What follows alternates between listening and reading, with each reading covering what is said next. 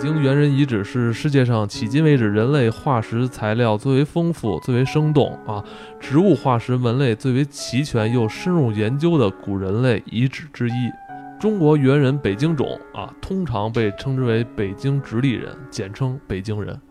啊，它解决了爪哇人发现以来围绕直立人究竟是猿还是人的争论。事实证明，在人类历史的初期啊，在体制形态、文化性质以及社会组织等方面啊，的确是有过直立人的阶段。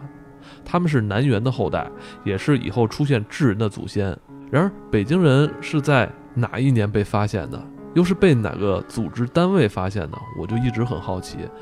嗯，后来发现啊，其实这一系列考古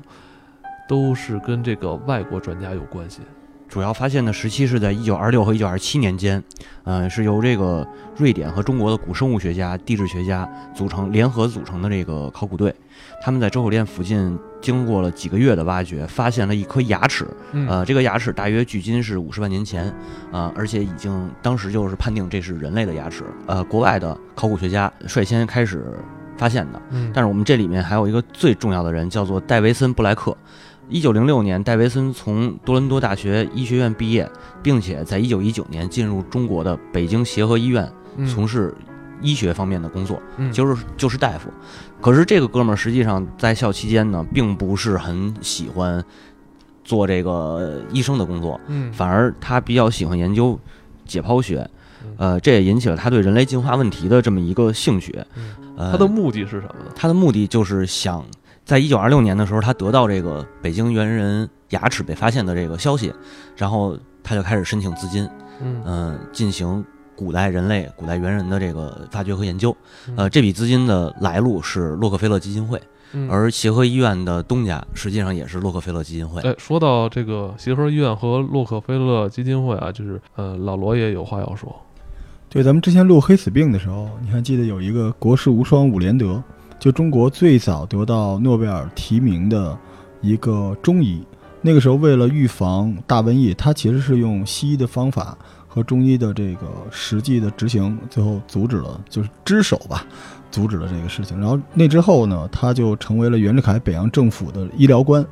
北洋政府也是政府啊，你说从美国这个洛克菲勒想到中国开一个医院，也不是说开就开的，所以他可以说是在中方一手缔造了洛克菲勒这个医院，就不停的向袁世凯进进言说我们需要一个现代化的医院，作为这个预防大型的传染病，然后包括刚才您说到了这个医院为什么，呃，这些外国的科学家喜欢在医院里面搞解剖啊，是因为医院本身就有两个使命，一个是治病，一个是搞这种科研。尤其当时在远东地区是没有现代化的医院的，所以对那些科学家来说就等于开荒了。对，所以他们会对这件事儿兴趣特别大。而且当时应该也是现代医学的起步起步阶段啊，也是快速发展阶段。他们对于这个解剖，他们之前可能是对于自己这个。自己人种的解剖可能经验比较多，但是他可能对于这个在远东地区的这种蒙古利亚人种好像经验并不多。那个时候正在争论人类的起源的问题，所以科学里边的每一个进步对他们来说都特别重要。当时整个人类起源的学术重心是在西方，所以那个时候到底争论是非洲啊，包括是这个东亚这边，所以他们，呃，在国际的舆论上对于。刚才咱们说的北京这个这个猿人的这个一个接一个的论文，就跟咱们现在追星的这个帖子似的，特别特别的热。对，大家都在关注每一步的这个事态变化，所以他们在中国做的这些工作，对他们来说也是一个特别刺激的事情。嗯，是的，呃，就像刚才说到的布莱克，其实在一九二七年的时候，他率先在全世界的范围内发表演讲、发表这个论文，然后大力的推崇所谓的北京猿人嘛。嗯，然后北京猿人享誉世界，其实他的贡献是非常大的，啊，只是呢，在随后他的挖掘和研究当中，呃，由于资金问题和他这个资金险些耗尽嘛，但是他没有真的实际的挖掘到一些呃头盖骨啊，或者是我们后来知道这些，等于那个进展在他这一块就停滞了哈，对，一直是处于停滞状态，直到一九二九年，呃，第二笔。资金从洛克菲勒基金会打来，啊，布莱克继续在全世界走访宣传。同时呢，在这个十二月二日下午四点左右，我国著名的一个古生物学家叫裴文中先生，嗯，他发现了北京猿人头盖骨的化石。这个时间点其实很重要。我是一直好奇，为什么洛克菲勒会这么不遗余力的，啊、一个美国的这样的基金公基金会，为什么不遗余力的要为中国这个古生物挖掘呃出这么大的力，出包括人力、物力、财力？嗯嗯，这个其实是挺有意思的事儿。我觉得呢，可以先从这个基金会聊一下。嗯呃，首先呢，当时基金会的这个主席吧，应该算，呃，是叫小约翰·洛克菲勒，嗯他是二代目吧。嗯，呃，从他父亲手里接手家族生意以后，在零四年的时候，用这种叫做以资金援助的方式获得获得有效控制人类行为的方法，以这个名义，在全世界范围内进行科学研究，并且他雇佣了一批科学家进入基金会的高层，就是管理层，同时设立了五个部门，全部都是与这个呃自然科学啊、医学啊，然后包括人文、社科这些有关的。乍看上去呢，其实没有什么。必然的联系，但是呢，基金会的主席马克思梅森认为五个项目其实是一体的，面向的都是人类行为的一般问题，所以它最终的导向其实是进行一个政教一体的宣传和控制，并且还有更可怕的一点，嗯，呃，如果看过啊《人类简史》，人类简史，对，如果看过《人类简史》的朋友一定熟悉尤瓦尔·赫拉利他的一些观点。对，嗯，他认为我们这种智人不是唯一的人种，大约两百五十万年以前，东非就已经出现了南方古猿。四十万年前呢，是由于古猿的迁徙，在西亚和欧洲地区进化成了尼安德特人。嗯呃，亚洲呢是这个直立人，就是北京猿人，生存的年代大约是两百万年前，而印度尼西亚比较多元化，像刚才艾文提到的爪哇岛住的梭罗人，还有弗罗里斯岛住的这个身高不到一米、体重不超过二十五公斤的弗罗里斯人，其实就是侏儒了。哦，对呃，此外还有这个鲁道夫人啊、丹尼索瓦人等等六个人种。啊，之前的人种还是比较多的啊。对，实际上，呃，有一个观点是，就是尤尤瓦尔赫拉利认为，人种之间不是进化，就是每一个人种都是独立的，嗯，而智人是只是其中的一个人种，在嗯经历世界的这个变化，那这个长久的变化以后，剩下的人是智人。那这算不算是一个进化论的呃讨论范畴啊？嗯，应该算是一个人类学的范，就就对，算进化论的范。对呃，那么最有意思的一个是后来呃所谓的吉尔加美什计划，嗯对呃，这个是通过基因工程重新诞生一个尼安德特人，这个是一个例子啊，成功了吗？有这么一个想法。嗯对，因为尼安德特人就体力劳动而言啊，一个尼安德特人的工作量是我们智人的两倍以上，那就是呃四肢发达嘛。对对，呃，那从研究的角度上边儿，我们这种智人本身也有基因缺陷，比如说大脑的这个开发嗯啊，然后包括我们的寿命这些。呃，那么人类想成为上帝嘛，啊，所以他进行这种消失古人类的研究呢，也是为了解决这个问题。对，那么洛克菲勒其实看中了这样一个生物工程的前景，虽然说看上去很美好，嗯但如果这件事情形成的话，那么如果假如美军陆军全部变成尼安德特人，可能打起仗来就不是那么轻松了。其实你也能看出来，这个就是生物工程在考古过程中的这个占比啊，就是它的影响力决定了这个考古的行为是是为什么。比如特别简单，在一九二八年，就这边在做生物工程类的考古的时候，中国还有另外一个特别重大的国民政府举全国之力进行的考古活动，就是发掘殷墟。后来因为华北战云密布，就是马上要开枪了，所以才撤出来。但那个时候的那个考古是文学价值、文化价值，就从文化领域里面来。但是整个我们今天聊的这个洛克菲勒，啊，倾倾注了大量财产做这些东西是生物工程，所以他想做什么？他肯定不是想为了延续中华民族的文化是什么，对吧？对，是在二战的时候，希特勒也进行了这种大量的这种人体学的研究哈。时间的节点其实是到了一九四一年。嗯一九四一年的时候，因为我们都知道二战已经打响了，而且一九四一年有一个非常重要的事儿，就是日军轰炸珍珠港。嗯对呃，日军轰炸珍珠港的失败，标志着美军开始进入第二次世界战大战。嗯啊呃，那么在一九四一年，经过这个多国考古队的努力啊，挖掘出来的北京猿人化石，包括头盖骨五枚、头盖骨的碎片十五枚、下颌骨十四枚、锁骨、大腿骨、上臂骨、牙齿等一百四十七枚，这个量是非常非常大的，据说这其中有一部分现在已经丢失了。几乎都丢失了。哦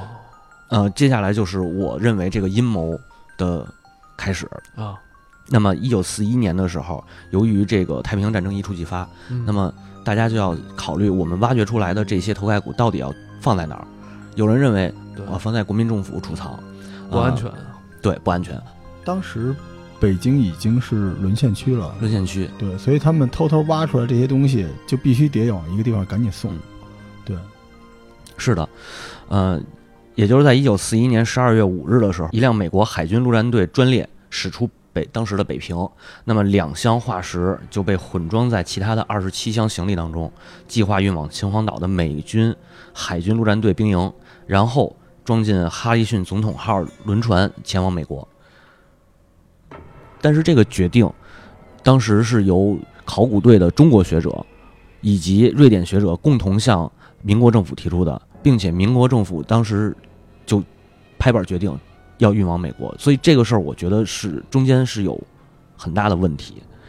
嗯，你认为问题出在哪里啊？我能猜一下这件事情，因为当时，呃，已经是就是当时日美还没有正式宣战，对，所以说运到美国是有直接可能性的。但如果从那个地方往南京用，其实已经很困难了啊。那个时候已经就是打成一锅粥了，整个华北。而且当时国民政府，你觉得有能力来完成这件事儿吗？对吧？而且这个就是国民政府正在自顾不暇，就是当时南京哦，那个时候南京已经是汪伪政府了，那个时候国民党政府已经在重庆了，所以那个时候送到汪伪政府是相当于送给日本人，所以那换谁不是送给美国人呢？对吧？而且还有一点就是。挖掘这件事的是洛克菲勒财团，而洛克菲勒财团是整个中国对日作战过程中，通过美国国会决议之后对中国资助最大的财团，所以这某种角度上是不是一种交易？对，对啊，对而且当时，呃，据这个古人类学家胡承志先生的回忆，也是由于合作挖掘化石的时候，中美签的合同规定，周口店发掘的所有化石都是中国的财产，禁止运出运送出境。而在提出这个运往美国的这个意见的时候，嗯民国政府和美国驻华大使双方都同意，一致同意，认为这个就是要往美国运送。对。呃，最终这批头盖骨有没有安全的到达它的目的地最终并没有安全到达目的地。呃，我们首先是托运的负责人是一个退伍的海军陆战队退伍的军医，叫做弗利。那弗利说这件事儿在当时是非常机密的，而他的助手戴维斯负责在秦皇岛接收化石。那么戴维斯接收完化石以后，将它放在自己的房间，想等待第二天坐这个轮船回国嘛。呃，也就是第二第二天，也就是十二月八号，日本偷袭珍珠港，然后美日宣战，太平洋战争爆发。那哦，这前后离得这么近吗？特别近，